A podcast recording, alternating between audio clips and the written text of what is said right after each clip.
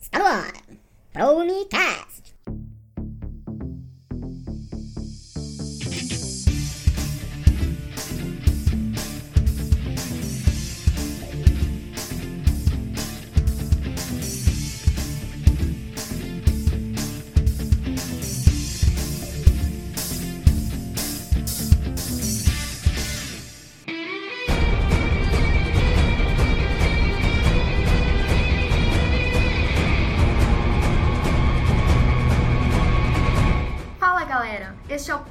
Promicast, o podcast daqueles que acreditam nas promessas de Deus. E o nosso tema hoje é Jesus e as mulheres, então tá aqui só Jesus, eu creio, e eu e a Karine. Dispensamos meninos, eles foram preparar o almoço e Ah. vai ser. Ah, tá, você tá acreditando, galera. A gente tá aqui, pessoal. Não Estamos dessa vez. também. Amor, acabei de lavar a louça, tá, amor? Pode Posso voltar. sentar? Continue assim o mês inteiro. Onde tá a panela pra eu colocar o arroz? Já tirei o lixo. É muito ridículo tirar o lixo sempre é serviço de homem. Tem tanta coisa, eles pegam só o lixo. Mas enfim, revoltas para mais Aqui em tarde. Casa, quem sempre vai pegar o lixo é a Karine. Toda hora a gente vai sair, ela, peraí que tem que pegar o lixo. Meu, Paradigmas sendo quebrados. né? Vamos mudar o tema então pra homens oprimidos, que os meninos aqui estão. Bom, pra nós iniciarmos, meu nome é Enos Oliveira e perco as palavras quando preciso falar de mulheres. Mulheres são maravilhosas, então não tem nem o que dizer. Somente obrigado, Deus, pelas mulheres em nossas vidas. hum, Sei se- fala, Trínia. Não sei se é que eu tô meio emocionado ainda, né? De ter feito 13 anos de casado ontem. Ah, tudo tem uma explicação. Parabéns, Trínia, guerreira. Eu sou o Rafael Lima e nove em cada dez homens casados consideram que a mulher tem sempre a razão. O décimo desapareceu misteriosamente. Eu sou a. Ana Carolina e andei vendo umas pesquisas que apontam que uma mulher chega a falar 20 mil palavras por dia, enquanto o homem só fala 7 mil. Gente, é óbvio, não precisava nem pesquisar. A gente tem que repetir tudo que a gente fala pra vocês Ah, entenderem. que Então, isso. claro que a gente tem que falar O mais. que, que foi? Ah, Faz, faz, faz. É que as mulheres têm que. Ai, Não, vá. E aí galera, meu nome é Gustavo. Hoje eu vou deixar a minha esposa falar o que ela quiser, pois a temática é das mulheres. Eu não quero retaliações. Peraí, você ficou meio machista? Não, um pouco. Entendemos, entendemos. Entendemos. Muito bem. Passou o seu recado. Tô sem freio hoje, então? Pode falar à vontade, hoje eu não vou te privar de nada. Te deu um voucher. Vocês não sabem os beliscão que eu tomo aqui, gente. Nossa, Verdade, cara. pessoal. Às vezes eu vejo, eu vejo altos bracinhos aqui. só, Olha o cutucão. só no... É verdade. Ainda bem que a minha esposa fica um pouco longe de mim, né? Porque senão. Entendi seu lugar estratégico, É, Karine. troca de lugar. Próxima gravação. Olá, eu sou Karine Medeiros e gostaria de deixar os meus parabéns para todas as mulheres que estão ouvindo e para aquelas que vão ouvir alguns meses depois.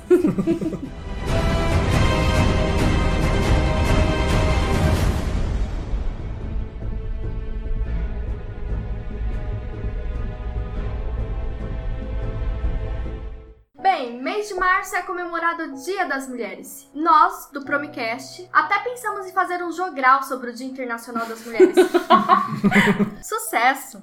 Todo mundo gosta. Mas fica pra próxima, porque hoje resolvemos focar em outro momento crucial para as mulheres na história da humanidade. Resolvemos falar sobre Jesus e as mulheres e a importância dessa interação que ficou evidenciada nos evangelhos. Para quem se interessar pelo assunto, o Evangelho de Lucas é o que mais destaca o envolvimento feminino no mistério de Jesus, tá? Ah, é porque Lucas era médico. Mas por que é importante falar da interação de Jesus com as mulheres, Carol? Bom, pra gente, Jesus já é Jesus, né? Quando a gente nasceu, ele já era Jesus, já tinha vindo na Terra, salvado todo mundo. Mas durante a caminhada dele na Terra, tudo que ele fazia era questionado e criticado. E também muito observado. E todo tipo de tratamento que ele dispensava nas relações dele dizia muito sobre ele. Que as pessoas estavam conhecendo ele ainda, né? Ainda tinha muita dúvida, os fariseus estavam sempre ali, meu, será, será? E aí, ele quebrava muitos paradigmas e frequentemente deixava os judeus chocados com como ele interagia com as pessoas que eram consideradas minorias. O grande barato de tudo isso é que Jesus ele chegou numa época muito complicada, as coisas eram muito quadradinhas, né? Então ele tinha que se adequar àquilo porque não era igual hoje. Se ele quebrasse um pouquinho do protocolo, ele ia ser morto pelos caras ali, porque tá, né? Então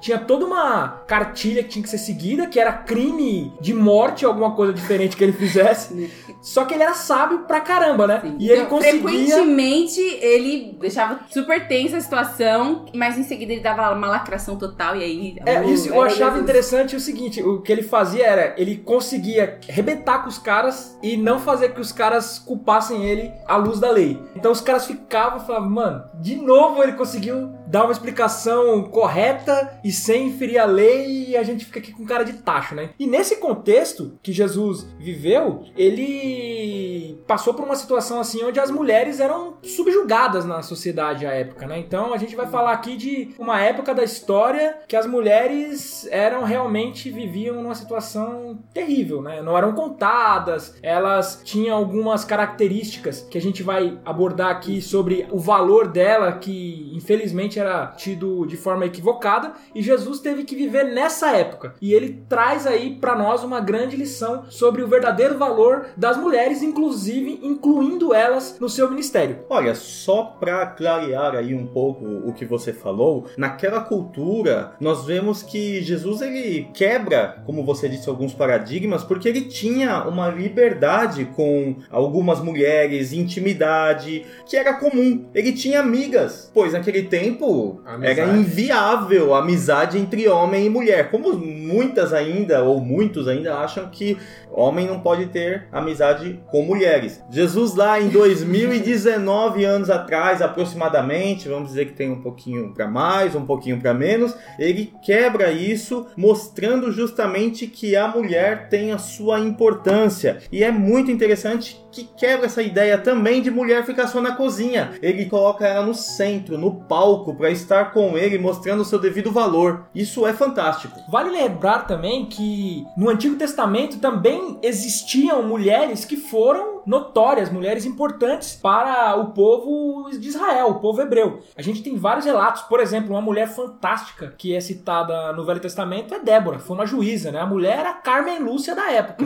Ela realmente ali ela tinha uma, uma notoriedade muito grande. E outras mulheres que ajudaram os exércitos de Israel a vencerem batalhas. O que dizer de Raabe, que se não fosse ela, a sua coragem, talvez a história teria sido diferente. Mas Jesus ele traz isso mais à tona e como o Rafael falou, ele vai trazer as mulheres para junto dele, vai dar um protagonismo a elas e elas vão ajudar, algumas vão ajudar financeiramente a manter o ministério de Jesus. Elas cuidaram dele, se tornaram parte da construção dos evangelhos. Antes de mais nada, é fundamental a gente lembrar que assim, Jesus ele traz dignidade humana para todo mundo com quem ele interage. Seja um homem que era endemoniado e vivia como um oco, então à margem da sociedade, que ninguém queria chegar perto, ele chega, ele liberta e traz essa pessoa pro convívio de novo. É alguém que era oprimido por doença ou por pecado. Toda vez que Jesus liberta alguém, ele traz dignidade para essa pessoa, ele traz essa interação e tem registros dele interagindo com criança, com pobre, com doente, com pecador e até com as pessoas que não estavam englobados, marginalizados, mas não eram benquistas, tipo cobradores de impostos. Sim, sim. Então, independente de onde a pessoa tá, os judeus não gostavam desses cobradores de impostos, eles eram meio que traidores dos judeus, ajudando Roma, mas Jesus vai lá e ele encontra o humano ali dentro e ele traz pro É, um caso fazer parte do incrível é o caso de Mateus, né? Mateus Jesus traz pra se tornar um E discípulo ele virou um dele. discípulo. Então, com as mulheres não foi diferente. Hoje a gente vai dar um foco nelas, mas é bom deixar claro que Jesus ele faz isso com todo mundo que ele interage. Eu acho que vale deixar um comentário que, como a Carol tava falando, Jesus ele entra na história e mostra a dignidade humana para aquelas pessoas que estavam à margem da sociedade. Aí você fala, mulheres são minorias?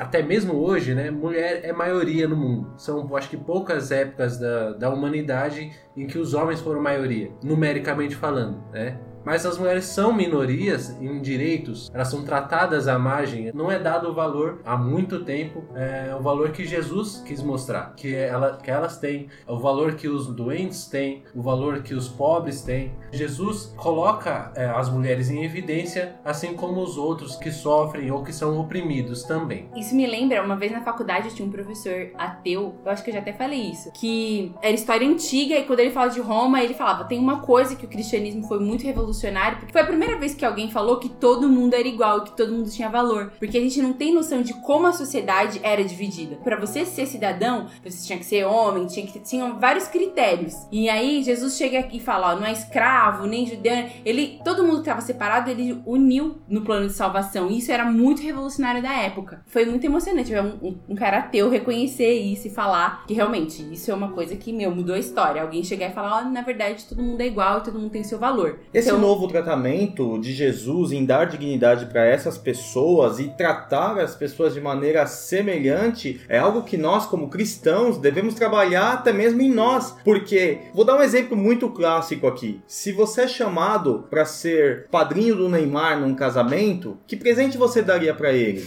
Agora, se você é chamado. Minha filha, vender Agora, se você é chamado para ser padrinho de uma pessoa na igreja que é muito simples, qual o presente que você daria? Qual a responsabilidade ali que você teria em querer dar o melhor, né? Tá certo que você não ia pensar em vender sua filha. Se fosse a pessoa uma panela de pressão ia, né? resolve. A gente às vezes acaba valorizando pessoas que não precisa de tanto. E aquela que precisa de mais, a gente acaba, não, dar só um negocinho ali que tá tudo certo. Isso a gente precisa aprender porque Jesus Cristo dispensou mais tempo às pessoas que eram colocadas à margem da sociedade. Sim, isso é muito interessante, porque ele podia, meu, ele era Deus. Ele podia pegar todos os fariseus, sacerdotes, juntar todo mundo, explicar por A mais B que ele era. Mas não, ele saiu construindo o evangelho, a história do evangelho, dando exemplo, ó, como vocês têm que tratar, como vocês têm que amar. Só separar para olhar o sermão do monte. Hoje pra gente parece conceitos difíceis de aplicar, mas que realmente fazem sentido e são nobres. Mas não, para aquela época aquilo era muito revolucionário. Ele tava formatando a galera. Tipo, gente, parou, agora é- pro outro, é de outro jeito.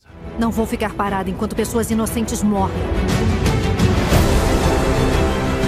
Existem algumas passagens bíblicas que os homens ficam indignados com a interação de Jesus com as mulheres. O que isso revela sobre a cultura da época? Vamos contextualizar então rapidamente a relevância da mulher naquela época. Nenhuma, né? Porque assim, eles estão sob o domínio de Roma, mas tem Jesus está inserido naquela realidade judaica. Era super patriarcal. Por exemplo, Rafa, a mulher ela era meio que uma propriedade do pai e depois ela passava a ser uma propriedade do marido. Naquela época, o ser humano ele pensava muito até meio que animal, assim, né? Sempre na reprodução. Você assistir Animal Planet, essas coisas assim, você vê que o, o leão lá quer reproduzir a todo custo e, e o Cinco ser humano. É, não, e o ser humano tinha essa questão. Ele tem que ter uma mulher pra perpetuar a sua espécie. E se a mulher fosse estéril, daria direito ao homem de entregar ela pra família de volta. Ou ela tinha que arranjar uma escrava, ela Ou- perdia o valor dela. É, ou a mulher tinha que arrumar uma escrava dela, pra uma serva dela pro marido, pro marido poder ter um Sim, filho. essa angústia sempre está demonstrada tem vários relatos de mulheres estéreis na Bíblia. Ana, é- Sim. que é mais detalhado, dessa angústia de, de Então- ter que provar o seu valor, ou pelo menos valer o, o gasto, gerando filhos, né? E aí entra a questão dela não ser contada, né? Porque apenas os filhos homens eram contados, porque a mulher já não tinha valor. Na história do Êxodo, ele cita a quantidade de pessoas que saíram, mas aquela quantidade é desconsiderada das mulheres e dos mancebos, né? Ou seja, os jovens lá, os As meninos, crianças. As crianças não são consideradas. tipo, Mas contavam-se os bois. Sacanagem. Verdade.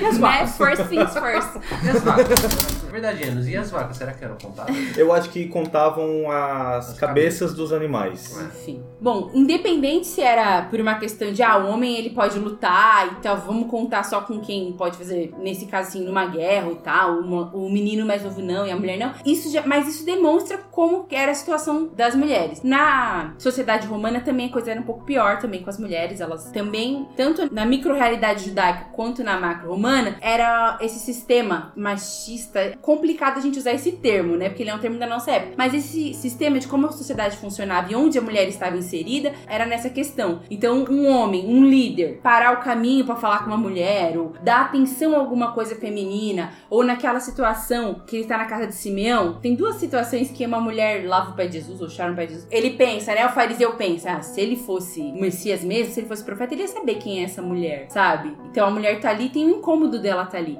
Tem outras passagens que tem uma mulher perto de Jesus no pé dele, sentaram perto dele, e isso gerava um incômodo. Então não é estranho, não é porque eles eram ruins, era a sociedade. Assim. Na verdade, você citou aí a sociedade judaica e a sociedade romana, eu posso até estar equivocado, mas a minha visão é que isso não era um problema exclusivo da sociedade judaica ou da sociedade romana. Eu acredito que era um problema geral. Embora em algumas culturas, por exemplo, você pegar lá os egípcios, você tinha aí mulheres como Cleópatra, que eram mulheres notórias tudo mais, ajudavam, né? Você vê a história dela, é uma história tem, tem até um certo destaque. Porém, no geral, acredito que isso era. Mas isso, esse, esse exemplo da Cleópatra só mostra como esse negócio de homem e mulher é uma questão cultural. Sim. Diante de Deus, como a minha avó sempre fala, que Deus tem o radar, ele vê nossos corações, ele vê corações, intenções, ele veio pra salvar a humanidade. Então, ele criou a gente diferente, cada um com a sua característica, seu lugar, mas não, esse negócio de quem é importante, quem não é, é tudo uma questão de período e, e de cultura. Então a gente tá nesse contexto onde a mulher tá nessa posição e aí Jesus chega tirando a mulher de segundo plano logo de cara. Um exemplo prático de como os homens não davam valor às suas mulheres era que, por qualquer motivo, se dava a carta de divórcio. Conforme o texto bíblico, se eu não me engano, está em Marcos 10, versículo 3. Isso, a partir do terceiro. Vou até ler para a gente entender bem.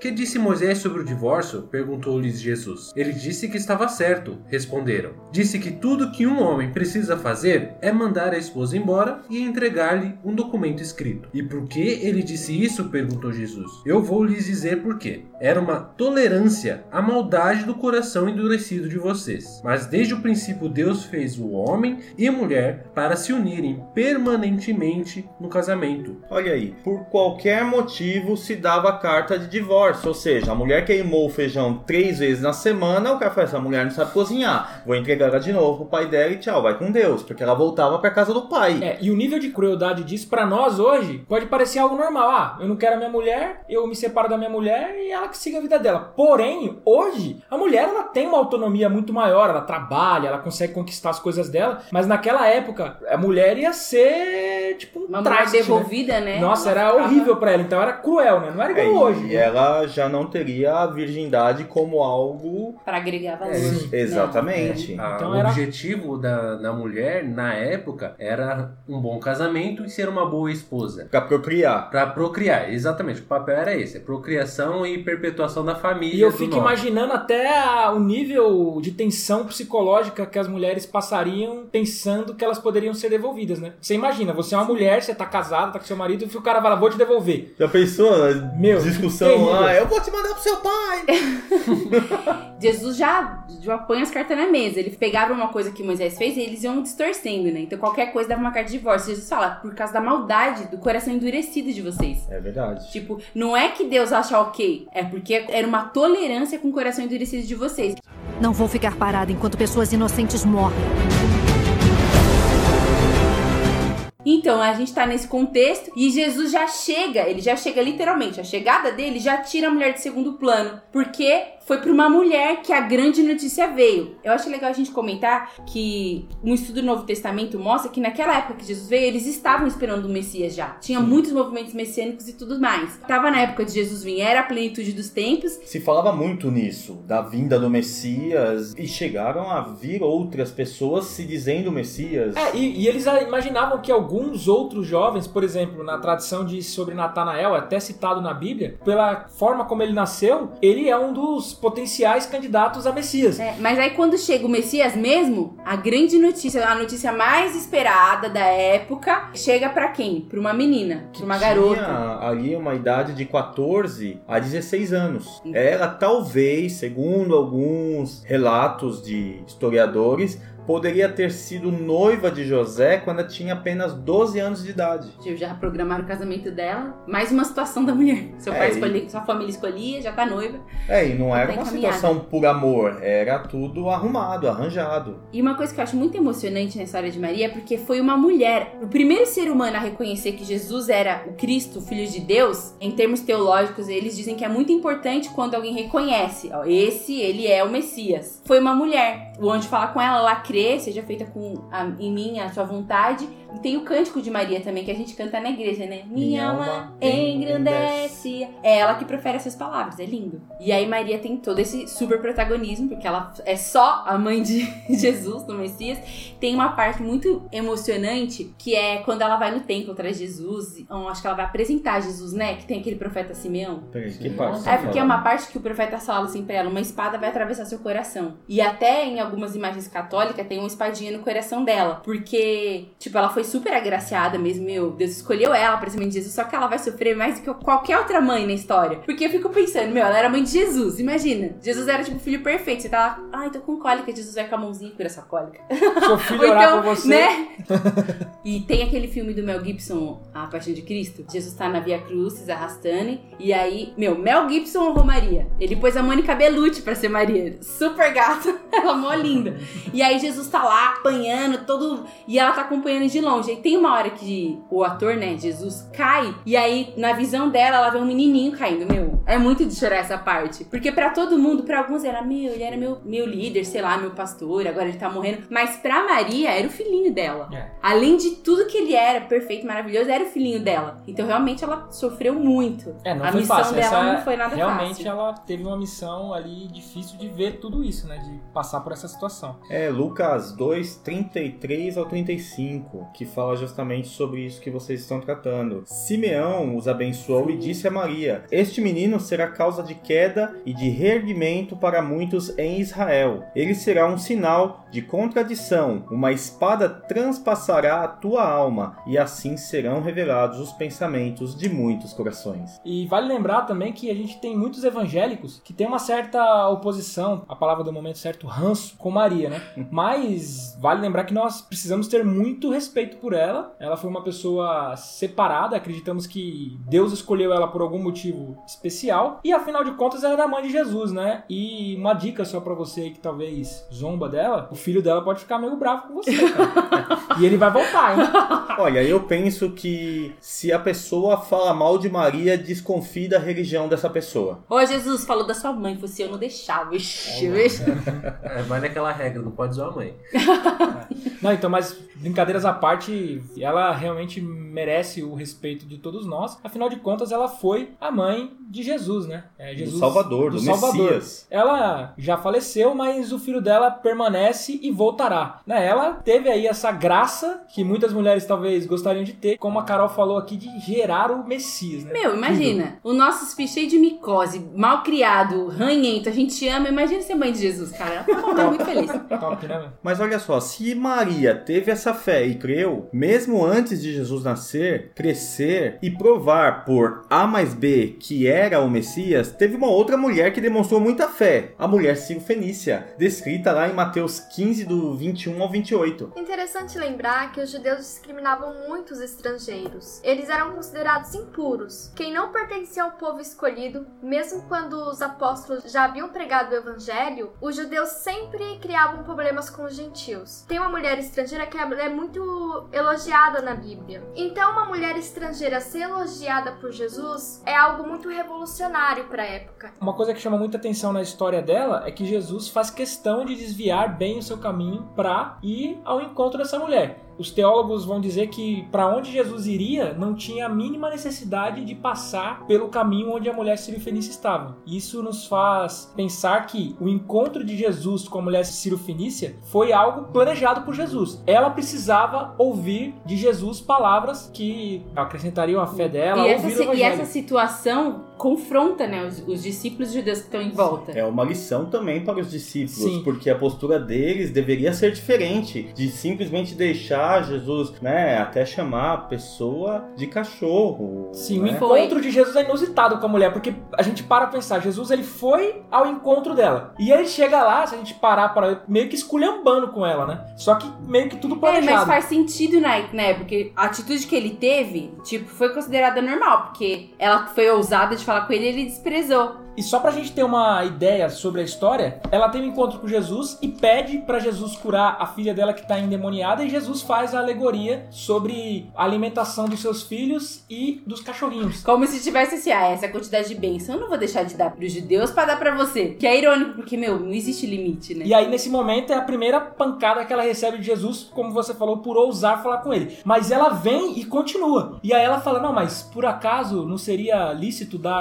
ao menos as migalhas para os cachorrinhos? Ou seja, ela se contenta, ela É entende a. humilde. Ela é humilde, ela entende a, a posição inferior dela. Eu Se acredito que ela reconheceu ali Jesus como Deus, porque se ela não tivesse ela apoio, ela fala assim: ah, vá se catar e seguir o caminho dela, mas ela reconhece Jesus como Deus e ainda assim pede apenas migalhas. Como o Rafael falou também, para os discípulos deveria ser um exemplo ali deles falarem: Jesus, calma aí, meu, pega leve com a mulher aí, você tá sentando o aço, né? Não precisa, vai mais na moral. Os discípulos chegam a Jesus e falam assim: Senhor, não é melhor você despedir essa mulher porque ela tá vindo atrás clamando, pedindo, falando pro Senhor curar a filha dela. Porque no primeiro momento ele não falou nada, ele deixou Deu um ela ignores. lá atrás, exatamente. Em e outras aí... palavras, manda essa mulher chata embora. Exato, e ela continuou ali clamando. Acho foi- que Jesus deixou a situação chegar assim. Ele queria é, essa situação de, provo né, de provocamento, assim. Meu. Eu acredito que isso foi uma lição pra todo mundo. Para as mulheres, pros discípulos e acabou sendo uma aula geral até pra nós também, né? Então é Jesus mais uma E vez. Jesus ainda dá aquela, né? Eu fui enviado para as ovelhas perdidas de Israel. É algo assim muito fechado, no qual ele complementa dizendo: não parece direito ou lícito tirar o pão das crianças para jogar aos cachorros. E aí é onde entra essa parte que você falou, né? A fé dessa mulher de continuar É dialogando com Jesus, porque a necessidade dela era muito grande em receber a cura. Ela foi tão humilde. Talvez se um homem tomasse uma dura dessa de Jesus, tipo, chamou ela de cachorro, o cara, ah, então, então eu não quero ser milagre. É, sai aí. Mas ela falou, mas senhor, os cachorrinhos comem da migalha que cai da boca dos filhos, né? E, ela aceitaria, e, e aí ela fica como um símbolo, é, a fé e a humildade dela. E aí isso também mostra o quê? Que a graça de Jesus, as boas novas, são pra todos e extrapola as fronteiras de Israel. Por isso que essa passagem é tão significativa também. Não vou ficar parada enquanto pessoas inocentes morrem. Além dessa mulher que nós citamos, Jesus tem episódios de apresentar aí humanidade e amizade com outras mulheres. Um exemplo que a gente pode citar também aqui é Marta e Maria, que ele tinha uma amizade muito interessante e nos relatos que a gente vê, eles tinham uma intimidade assim a ponto de elas fazerem queixas de uma pra outra pra Jesus, É né? surreal você imaginar. É tipo aquela questão do seu amigo mesmo. Sabe aquelas pessoa- aquela pessoa que tá na sua casa que você não tem é, aquele pudor de, por exemplo, você dar uma bronca no seu filho. Você briga falar. É, você- assim, Jesus ele tava lá, ele era de casa mesmo. E uma chegava na outra e falava: Não, você não vai me ajudar? Você fica aí só ouvindo o A evangelho. questão de Marta é muito usado em encontros de mulheres, né? Que aí um salve. Tipo, a questão da Marta, que ela chega em Jesus e olha só, duas coisas interessantes. Maria estava sentada aos pés de Jesus. Talvez ela não estivesse sentada em cima do pé, mas ela estava próxima. Ela estava ali junto com os homens, escutando a, a palavra. Tava na casa dela, ela tinha essa liberdade e essa proximidade com Jesus. Aí a Marta chega e fala: É, tá fazendo tudo em casa sozinha e ela tá aí. E aí, Jesus dá um conselho que todas nós deveríamos ouvir. É, ele escolheu a boa parte. Às vezes a demanda doméstica pesa mais na cabeça da mulher, assim, né? Tipo, meu, tem um monte de cara aqui, preciso fazer comida, nananã. Mas se em algum momento isso tá te impedindo de ficar com a boa parte, meu, para. Depois eles fritam um ovo e se viram, sabe? Uma coisa meio assim. Mas demonstra isso mesmo que o Enes falou. Essa intimidade, essa liberdade. Jesus era amigo. Tem passagens que falam que Jesus ficava na casa deles, era amigo dos três. E quando Lázaro morre, ela também dá uma bronquinha de Jesus. É, se você estivesse aqui, não tinha morrido. Onde você tava? É porque a gente vê a passagem bíblica muito assim, né? é, não é tão detalhado. Mas eu imagino, tipo, que ela chegou: Caramba, Jesus, você é nosso amigão, nosso brother aí. Tipo, demorou Você pra caramba. Se tivesse aqui. É tipo, você Quando vem aqui precisa. quando precisa. Agora que Lázaro tava doente, você nem tchum, né? Mas a gente vê também que isso foi plano de Jesus, a visão de Deus, assim, né? O plano de Deus. Mas no final a gente sabe que Lázaro foi ressuscitado e Jesus teve essa alegria com seus amigos. né? E é legal ver que ela tinha liberdade pra falar da angústia dela pra Jesus. Ela era amiga de Jesus, então ela reclamou com Jesus. Pra, pros outros, meu, Jesus faz milagre, lidera uma galera. Tinha aquela coisa meio, ele era um homem, mas ela era próxima dele. Quando ela fica angustiada, meu irmão morreu, ela tem essa liberdade. É legal isso estar registrado. Tá, mas essa passagem de Lázaro e das irmãs, Jesus ser amigo desses desses, desses três irmãos, é, aconteceu uma coisa muito bizarra, mano, na igreja. Tá? Era aniversário de um quarteto, eu não vou falar o nome, não é o Tsamir. não, era aniversário de um grupo, um integrante do grupo era solteiro. Aí os outros, no meio da programação, começaram a zoar ele, ô, ele é solteiro, alguém não quer namorar com ele e tal, meio que expôs o cara, assim. Rimos, porque somos humanos, mas ficou meio constrangedor, isso no sábado à noite. No domingo, veio uma irmã pregar, e, meu, totalmente aleatória, ela nem sabia o que tinha pegado, nem nada. E aí, ó a pregação dela, amizade de Jesus com Marta, Lázaro e Maria. E a pregação dela foi bizarra, foi sobre isso. Foi, gente, tem gente que é solteira, tem gente que vai ficar um tempo solteira, tá- tem gente que nunca casa. Jesus, ele é amigo, ele habita, ele fala, ele trabalha e vive com solteiros do mesmo jeito. Você não tem direito de desfazer de ninguém. Foi tão claramente pro que tinha acontecido que o irmão que tinha zoado, cara, depois da pregação pediu a palavra. Foi um momento bem íntimo, assim, da igreja, mas ele foi lá e pediu desculpa. Ó, eu te zoei ontem, mas eu entendi que foi pra mim. Tipo, Também. todo mundo. Nossa, acho que toda a Cara, igreja. Deus defendeu a solteirice daquele irmão muito. Foi... Mas enfim, só pra comentar.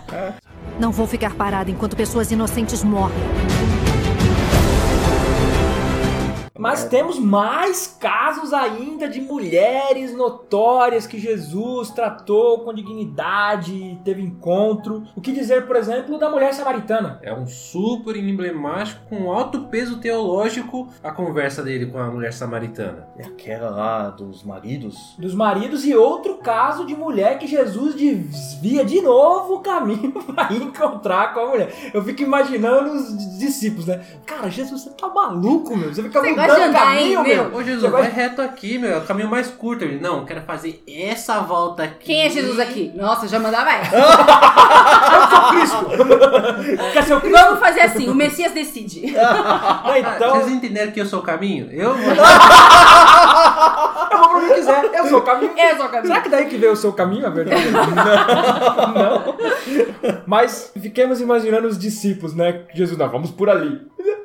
Né? E aí ele vai com propósito, e uma dessas pessoas a serem alcançadas é a mulher samaritana. Como o Rafa disse, aquela mulher que teve vários maridos. E uma coisa bacana de se olhar aqui é que a mulher, ela não se fez de sonsa. De Jesus chega com ela direto ao ponto e fala: Olha, você tá errada. E ela fala assim: É, eu vejo Veja você- que és profeta. Exatamente, ela vê, é, veja bem, na verdade, não, ela já é realmente, e Jesus fala da situação dela e ela tem ali uma mudança realmente de vida. A atitude dela é um exemplo pra nós. Você foi confrontado por Jesus? Meu, baixa a cabeça. Não mete o louco. fica né? dando desculpinha. Bem, o... o cenário com a mulher samaritana seria o seguinte: tinha uma mulher que rotineiramente ia no poço pra pegar água e Jesus ele chega antes dela e manda os discípulos irem comprar comida. Então Jesus tá lá no poço esperando, a mulher chega, os discípulos estão comprando comida e quando a mulher tira um pouco de água, Jesus pede água pra essa mulher. Perfeito. E aí ela vira pra Jesus e fala: Como tu, de Deus, pede água pra mim que sou samaritana? E por que tem essa reação dela ficar espantada de um judeu pedir água para uma samaritana? É, como nós já até havíamos falado, se eu não me engano, anteriormente. Judeu não fala com samaritano, eles são brigados. Eles são tretados. São tretados. Os samaritanos também Sim, eram é. dignos de receber a graça de Cristo. Não vou ficar parada enquanto pessoas inocentes morrem. Os samaritanos eram também israelitas. Uma mistura de povos e judeus. Não é que quando os assírios dominaram o, o reino do norte de Israel, o, o jeito dos assírios dominar não era separando, era juntando, eles dissolviam a cultura. E aí eles casaram um com o outro, e aí os judeus do sul não consideravam mais eles judeus porque eles se misturaram. Eles eram. E eles realmente adoravam outros deuses, e como uma bagunça lá. Então, por esse motivo, eles não se davam. E um agravante dessa história que nós não citamos é que, tudo bem, Jesus pede a água para a mulher samaritana, a mulher samaritana faz essa pergunta, nós já explicamos o porquê da. Do momento hashtag chocado 1. Isso, que ela samaritana passa. judeu. O encontro dele tinha um motivo especial para com a mulher, porque ele começa a citar os problemas que ela tinha. Por exemplo, ela era uma mulher que já tinha tido vários maridos. E o legal dessa história, a mulher samaritana ela não mete o louco, digamos assim, né, quando Jesus começa a apresentar os problemas que ela tinha. Como é de costume. Como é é o costume da galera. Mas Jesus começa a falar pra ela. Marido, marido, marido. E quais são as palavras que ela fala pra Jesus? Veja que és profeta. Sim, e aí Jesus começa a apresentar e fala pra ela que tinha uma, uma porção muito melhor, a água que dá vida e tudo mais. Essa história que a gente conhece é que a mulher ela vai ter uma vida aí pra frente, né? Sim, ela crê, e aí na Bíblia diz, pelo testemunho delas, muitos creram, mas a parte com o peso maior tá nessa questão, que ela chega em Jesus e fala: "Ah, tá. A gente diz que é pra adorar lá. Vocês dizem que é pra adorar aqui. Onde que é pra adorar Deus?" E aí Jesus só pega e fala aquela frase dos verdadeiros adoradores. De novo, Jesus quebrando paradigmas. Então, essa parte que é super importante pro cristianismo, né? Que a gente adora o Pai em espírito e em verdade. É dentro. Jesus tira de Jerezim. Jezerim? Opa! Jerezinho. Jesus tira Jezerim, tira do templo e fala: os verdadeiros adoradores que o Pai procuram é em espírito e em verdade, é dentro. Então, gente, o templo é nós. E voltando Ah. ainda mais, aí tem a questão que depois os discípulos que Chegam. iriam comprar comida chegam com as comidas e ficam de novo chocados Meu. porque Jesus está conversando com uma mulher e aí eles ficam meio Eles ficam constrangidos, falando, será que a gente pergunta por que, que Jesus estava conversando com ela? ele é o A mestre. gente questiona ela por que, que ela estava falando com Jesus. Porque é o peso cultural da época. Sim, é o que a gente fala, Jesus ele arrebentou com os paradigmas, cara. A galera ficava, como diz a Carol, hashtag chocada com Jesus destruindo tudo que não podia. E era, a gente parar pra pensar, besteira, porque aquela mulher precisava de palavra de salvação. E nada como o próprio Cristo apresentar pra ela, né? Sim. Mas algo legal nessa história é que Jesus fala com ela, anuncia que ele é o Messias, ela não leva o seu cântaro, deixa ali no poço, vai pra cidade e chama todo o povo pra, pra conhecer Jesus, segundo o As texto. mulheres são muito eficientes. Sim, Olha é só. comunicação, né? Olha o versículo 28. Nisso a mulher deixou seu cântaro ao lado do poço, ou seja, não levou água. Voltou à aldeia e disse a todo mundo: Cara, venho conhecer um homem que me disse tudo quanto eu já fiz na vida. Será que ele não pode ser o Cristo? Então o povo veio da cidade correndo para ver Jesus. Foi, meu, essa Agora mulher é bem pensa. conhecida, né? Meu, tudo que você fez, que você fez muita coisa, filha, tudo. Mas pensa, que lindo. O samaritano, ela ta- tava em Samaria. Aí ela vai chamar todos os samaritanos, os samaritanos, toda aquela treta com os judeus. E aí ela chega e fala: Ó, esse judeu aqui, ele é, é o Cristo. A Bíblia fala que muitos creram. Ou seja, nessa interação, nesse momento, de- dessa conversa com essa mulher, essa coisa tão simbólica e essas paradigmas tão fortes que Jesus vem quebrando e deixando essas lições super importantes. Baseado no quê? Numa conversa com uma mulher que, meu, não era bem vista, era samaritana e tava ali no poço nesse horário de Era o pior perfil possível, né? Você pegar a galera assim. eu acho que é isso que eu- quando a Bíblia fala que Deus usa as coisas loucas para, né, as que não são para as que são, ele pega que pessoa irrelevante eu posso escolher pra falar uma super verdade do reino. Ah, é lindo. E sabe o melhor? Jesus ainda ficou dois dias com os samaritanos, porque eles pediram para que Jesus ficasse ali com eles. Olha Fazendo só. os discípulos, ai, tô Quando saíram para ver Jesus junto ao poço, os samaritanos rogaram-lhe que ficassem com eles, e ele ficou dois dias. Muitos outros creram nele ao ouvir a sua palavra. Então disseram à mulher: Agora nós cremos porque ouvimos Jesus por nós mesmos, e não somente por causa do que você nos contou. Ele é, na verdade, o Salvador do mundo.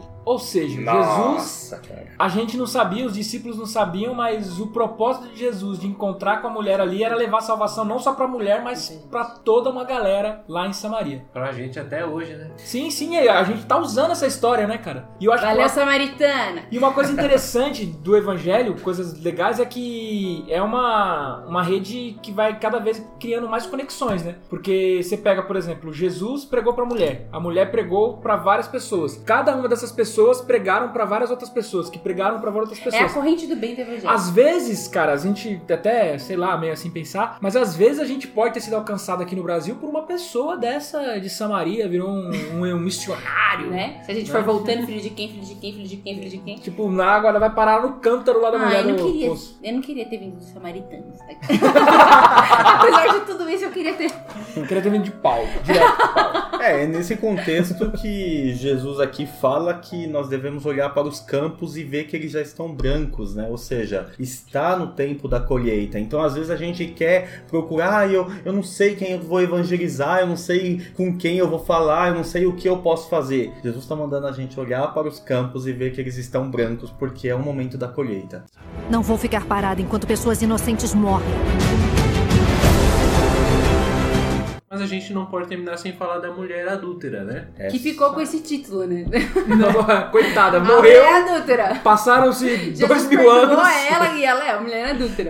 E assim, ela parece que ela é adúltera sozinha. Ninguém cita o espertinho que tava com ela E quando você chegar lá no céu, você vai. Ô, você é uma mulher adúltera. Disseram que não ia se lembrar de nada. Eu fui perdoada, Deus esqueceu que- esse negócio que vocês ficam me lembrando. Coitada, né, cara? Carregar Segundo o Rafa, título. mulher adulta. Adulto. É. E a gente pode ser a galera do Promicast lá no céu. Ah, vocês são do Promicast. Será?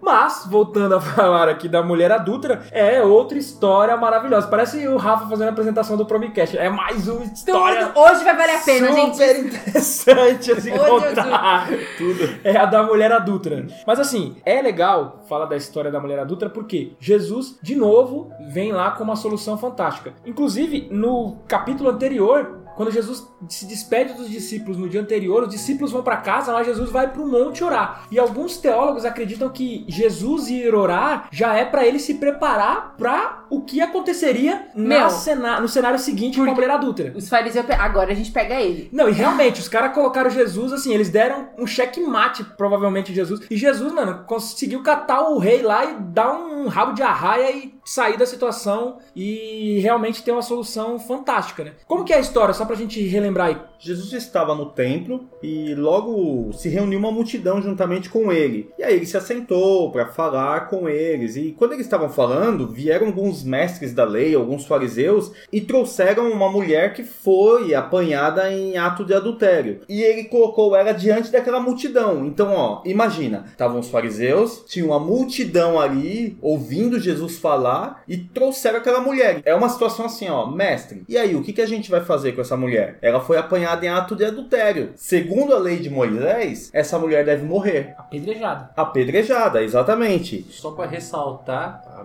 minoria que a mulher estava inserida, o homem que estava com ela em adultério nem foi citado. Talvez tenha já ido embora, sei lá, mas não é citado, é o que você falou. Não foram, eles foram pegos, né? só a Não, mulher. só- Ele a não- culpa era da mulher. E aí ela ia ser responsabilizada, punida e morta. E o cara ia continuar. Provavelmente adulterando por aí. E aí eles continuam essa insistência, por quê? Porque Jesus se inclinou e começou a escrever, conforme a história, com o dedo no chão. E eles continuaram a fazer a mesma pergunta, querendo saber qual é a posição dele, tentando pegar ele em algum deslize qualquer. Gente, é difícil quando a gente é confrontado, ainda mais com uma multidão olhando, com mestres e doutores da lei. E outra coisa, Jesus foi confrontado e tinha duas saídas possíveis: apedreja ou não apedreja. Qualquer uma das duas coisas que ele falasse, ele seria julgado. Então, qualquer humano sem sabedoria de Cristo ali tá ferrado, porque fala assim: ah, apedreja. Fala, ah, mas você não prega aqui o amor, não sei o quê? Se ele falasse, não, não apedreja. Ah, então você tá contra a lei de Moisés? Então, meu, ele tava numa sinuca de bico ali, digamos assim, né? Exatamente. Como eles insistiram, Jesus se levantou e disse: Quem de vocês estiver sem nenhum pecado, que então atire a primeira pedra. Meu, e aí é interessante que, de novo, ele engloba as duas coisas numa resposta só. Ele tá falando, não, beleza, pode apedrejar. Apedreja. Se você não tiver pecado, se você tiver, for, se for o bonzão, for o cara. E aí, nesse momento, começa uma autorreflexão que ele põe pra cada uma das pessoas. Um espelho. Um espelho. Eu vi numa pregação que ele ressignifica a lei de Moisés. Em vez de você usar a lei de Moisés pra julgar os outros, você usa ela como espelho pra si. Ela é um peso pra você. E aí eu Isso é fico um imaginando cada um marcante. desses caras Largando usando as como espelho e pensando, meu, E quando eles ouviram isso, o que começou a acontecer? Eles começaram a deixar aquele lugar, começando por quem? Pelos mais velhos. Aí vai deixando os mais velhos. Os mais novos não tem moral, vamos dizer assim, pra. Não, eu. só que eu quero. Né? Porque Não pode. os experientes começaram a deixar. Se os experientes estão deixando, cara, quem sou eu? Tipo, E aí Jesus chega nela e pergunta: Onde estão seus acusadores? ninguém ficou aqui para te condenar? Cara, e eu fico imaginando a cabeça dessa mulher. Quando essa mulher é pega em adultério, mano, ela fala, Horrível. ferrou, velho. Já era. Um A abraço. resposta dela foi ninguém, Senhor. E aí é onde vem a maior parte, assim, eu também não te condeno, vá. E não peques mais. Mas Meu Jesus Deus, dá, cara. Tipo, fala, minha querida, muda de vida, né? Vai, não peques mais. Mas isso que é interessante. Jesus, ele consegue fazer algo fantástico, assim. O cara, ele era... É, eu achei lindo que com ela, Top. ali naquele momento, foi um, um tapa na cara de todo mundo, assim, para pra pensar, constrangeu geral. Mas ele, com ela, ele fecha, assim, sabe? Olha, eu também não te acuso, vai no PEX, mas eles não, os caras podem ter ficado constrangidos e saído fora, e você não sabe se eles tiveram um quebrantamento depois e creram e tal. Mas com ela, fica registrado que apesar de toda a humilhação que ela passou, Jesus, ele resgata ela mesmo, tanto pra salvação como na vida dela ali. Sabe o que eu acho bonito, assim, dessas histórias que nós estamos falando? A particularidade de Jesus com essas pessoas pecadoras. Porque existe sempre uma multidão, existe sempre um grupo de discípulos, mas a intimidade exposta é muito reservada. Então não tem aquele negócio assim, sabe? Tipo, escrachando. É, a gente conhece a história bíblica, mas dá um significado melhor para nós hoje, mas para aqueles homens que deixaram, falaram, meu, o que, que Jesus conversou com ela? É. Ou da mulher do poço ali, os discípulos estavam curiosos. Segundo a Bíblia, o que Jesus estava conversando com essa mulher? E uma coisa interessante com base nisso é que isso mostra realmente a particularidade de Jesus para com cada um de nós, que é uma coisa que a gente tem que acreditar. Por exemplo, quando Jesus morria na cruz, ele morria não uma morte genérica, mas ele morria uma morte assim, pensando em cada um de nós mesmos. Justamente, então, o evangelho ele mostra que com a mulher adúltera ali, ele teve um momento em particular com ela, entendeu a situação dela, ele consegue com todas as pessoas que ele teve esse encontro, essa particularidade. E na morte dele não foi diferente. Na morte de Jesus ele teve uma particularidade também com cada um de nós. Ou seja, a gente pode acreditar que Jesus pensou em cada um de nós ali quando estava Amém. morrendo por nós, pelos nossos pecados, né? Então isso é fantástico em Jesus. Chegamos na morte, né? Vamos pra ressurreição e o que acontece? Quem é a primeira pessoa que Jesus aparece e se revela como Cristo é pra uma mulher também, pra Maria Madalena. Os discípulos estavam super tristes, meu. Messias morreu, tá morto, estava tudo escondido. E aí é super lindo, porque ele aparece. Num, num primeiro momento ela não reconhece ele. Ela pensa que é um jardineiro, tá relatado. E aí quando ele fala o nome dela, Maria, meu, é super fofo. Aí ela reconhece. Quantas Ela- vezes ela não deve ter escutado ele falar o nome dela? Ela reconhece, ela fica super feliz. E ele fala: vai, conte aos seus irmãos que eu ressuscitei. E aí ela chega lá pra falar. E aí, claro que eles não dão muito crédito, né? Ela entendeu que o jardineiro é Jesus. Mas Jesus é o jardineiro. e as árvores E as árvores somos nós. nós. Mas Jesus foi super inteligente, né? Ele falou pra uma mulher, afinal de contas, acho que com base na mulher samaritana lá, ele falou: vou falar pra mulher, Vai porque a rapidinho. galera vai rapidinho ficar sabendo. Com- Brincadeiras à parte, as mulheres realmente fazem parte no evangelho e foi pra uma mulher, como a Carol acabou de explicar aqui. Agora, o contexto é que, segundo a Bíblia, os discípulos estavam numa casa com as suas portas, inclusive o texto diz, cerradas, ao ponto de que não era pra ninguém entrar, porque eles estavam morrendo de medo também de serem mortos. Tanto é que a gente pulou aqui a parte da morte, mas na morte de Jesus, ó, a galera, Vaza. só as mulheres ficaram acompanhando, os homens picaram o pé, né? Mulheres corajosas, porque... E aí acho que também é justo, né, cara? Se os Não, caras não, picou agora- o pé. agora sim. Também, ah, fugiu, também vou aparecer Olha que interessante, ela vai até o túmulo porque, de certa maneira, ela creu que Jesus ressuscitaria. E ela tava indo fazer o que tinha É, que ser feito, ela- apesar do quem medo. tava tendo, quem tava indo fazer o que tinha que ser feito eram as mulheres, porque a galera tava com Com rabo medo. das pernas. Medo de serem capturados Sim. e mortos também. De alguma forma, eles queriam eliminar essa ideia dos seguidores de Cristo. E eles estavam com a faca e o queijo na mão. Afinal de contas, eles já mataram o mestre, né?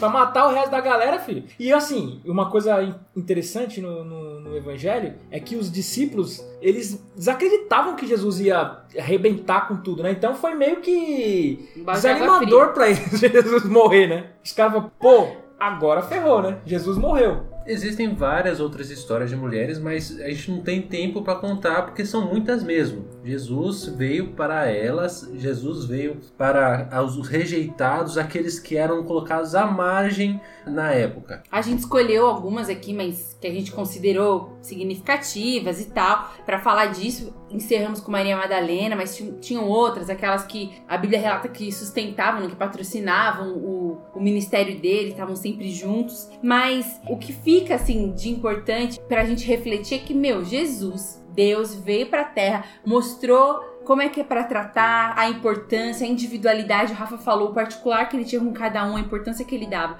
Porque assim, todo mundo tem o seu valor, que Jesus resgata, o valor humano, né, da gente. Jesus traz isso e Jesus trata a gente com dignidade.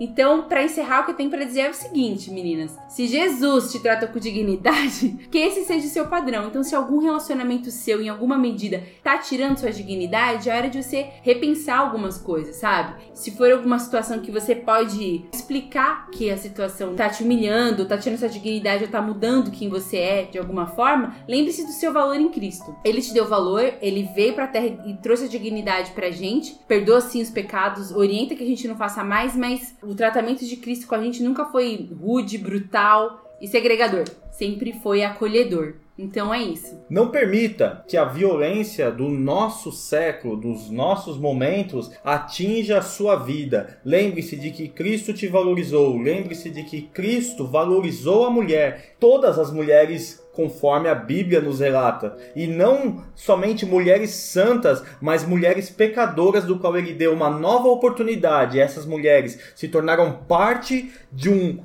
crescimento do cristianismo para nós. Então, mulheres, nesse mês especial, o mês que trata da importância da mulher, o mês do Dia Internacional da Mulher, queremos fazer essa homenagem a vocês, para que o seu senso de valor não seja nunca diminuído ou prejudicado. E se você está ferindo o senso de importância de alguém, lembre-se: Jesus nos deixou vários exemplos de como tratar o próximo. Com base nisso, tenhamos em mente: somos todos iguais perante ao nosso Deus. Homens, mulheres, velhos, jovens, temos o valor igual. Jesus deixou claro isso quando veio. Ele quebrou ali, como vimos, vários paradigmas para mostrar que as mulheres são muito importantes, têm a mesma capacidade que os homens têm. Por isso, respeite. Então você que está nos ouvindo, não se coloque acima de ninguém, sendo você homem ou mulher. Não se coloque abaixo de ninguém. Deus, na forma de Jesus Cristo, veio à Terra para salvar a humanidade. Você sendo homem ou mulher, você é alvo da salvação. E queremos encerrar com um texto de Gálatas 3, 26 e 28. Gustavo, leia para nós. Porque agora todos nós somos filhos de Deus por meio da fé em Jesus Cristo, e os que foram batizados em união com Cristo somos envolvidos por Ele. Já não somos mais judeus, nem gregos, nem escravos, nem livres e nem simplesmente homens ou mulheres. Porém, somos todos iguais. Somos cristãos, somos um em Cristo Jesus. Um abraço, pessoal. Fui. Tchau. Tchau! Tchau! Tchau! Juntos podemos andar. O amor de Jesus ele escutar um pouquinho da música aí, ó. De mãos dadas se pode alcançar. Muito Você pode pegar na mão de quem está perto aí, ó, e levantar junto com seu celular. Levanta com tudo. É a família do Senhor. Juntos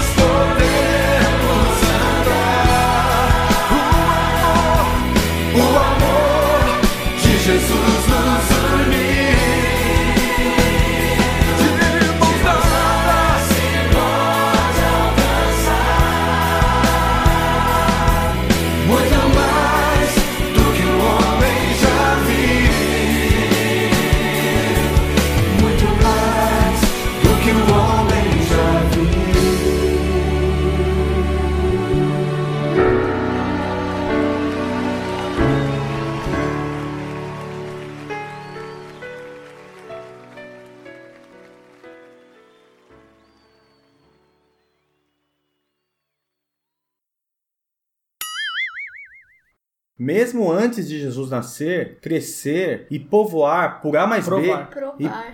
Povoar foi boa, não, Jesus povoou a Uh, terra. mano, imagina! Abala a igreja.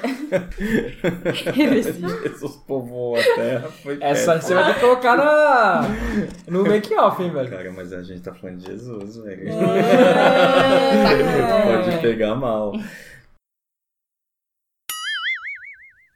A história dessa mulher é bem interessante, né? Primeiro coisa que chama atenção é Jesus ter desviado. Primeira coisa que chama atenção não dá, né? Primeira coisa. É, se você colocar o meu e não colocar o seu, sacanagem, Não, né? é, tem Mas estamos falando de uma estrangeira, né? Falar de uma estrangeira pode agora de Jesus. Jesus não. Jesus. Eu vou editar esse negócio. Achando que vai se livrar. Vai, Friends. Só que eles insistiam em adorar. Como é Jerez- Gezerim? Jerezinho. Eles insistiam que lá era o lugar de adorar. Aonde? No, no templo de. Os samaritanos diziam que o lugar de adorar era nesse lugar que eles construíram templos, os assírios derrubaram. Gezerim. Jerezinho. Não sei falar. Jerezinho. É isso que eu tô querendo que ela fale. Jerezinho. Jerezinho. Jerezinho. O Jererê. o- Jerezinho. O RST. O Jerezinho. Jerezinho. Então vamos lá. Jerezinho. Jerezinho. Jere. O Jererê. Jererê. Vai. Jerezinho. Jerezinho. Bem. O RST. Jere. Pega água pra mim. Como que é o nome? O Jerezinho. Não, Jerezinho. Né, ô Jerezinho? Jerezinho. Não era o Jerezinho. Jerezinho. Jerezinho. Na minha cabeça, Jerezinho. Eu nem vou falar. Vai. Não, fala. Jerezinho. Jerezinho. Isso. o Gustavo se diverte. Vamos lá, gente. Vocês, quando, Falta quando, muito ainda? quando ele sabe que a esposa vai virar making off, olha a cara dele. Tá na página 3 já. E quantas páginas são? Quatro. Tipo, eu sabendo vamos. que a minha esposa vai virar making Vamos off. acerelar. Legal. A Sererê. Ace- Acerelar. Acerelar. Vamos acelerar em Gezerim. Ace- Acerela. Gezerim. Acelera, Serela. Gustavo, leia pra nós Gálatas. Só pra considerações finais, eu falei, agora ferrou, velho. Eu já me matei pra falar aquilo lá, eu tô morto. Ia me jogar Você janela. beijo. Beijo, Minori. como- Beijo, Trini. Gustavo, leia para. Gustavo, leia para. E aí, galera? Gustavo. Gu, gu, gu. Gu, gu, gu, gu, gu. Gustavo. Gustavo, leia para. Leia para. Não.